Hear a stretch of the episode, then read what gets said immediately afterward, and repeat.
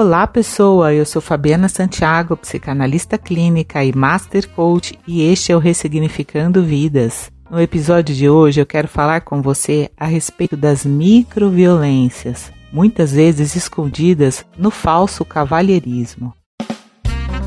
Ressignificando Vidas com Fabiana Santiago, psicanalista e master coach. Para pagar a conta de um restaurante, de uma hospedagem ou de um motel, basta ter dinheiro. Para ser um cavalheiro, precisa-se de muito mais.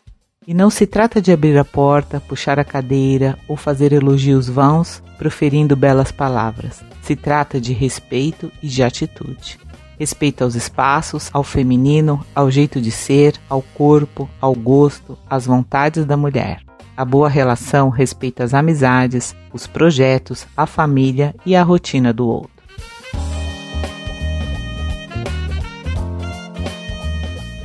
Um verdadeiro homem cavalheiro se constitui pela capacidade de cumprir suas promessas, pela fidelidade dos acordos, pela responsabilidade afetiva com a qual se apresenta em um relacionamento.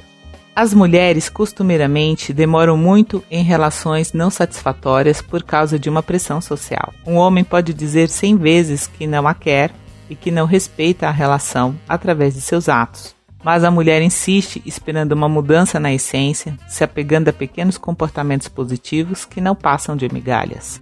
Uma negativa pode estar na não priorização, no descaso, na desatenção, em ofensas, no desrespeito, em traições, na falta de carinho e na ansiedade que o outro causa. Respeitar uma pessoa, ser fiel, honesto e justo não é mais do que uma obrigação dentro de uma relação. E comportamentos de manipulação, chantagem emocional, mentiras e afins são comportamentos narcisistas. Uma pessoa narcisista nunca será boa companhia para ninguém.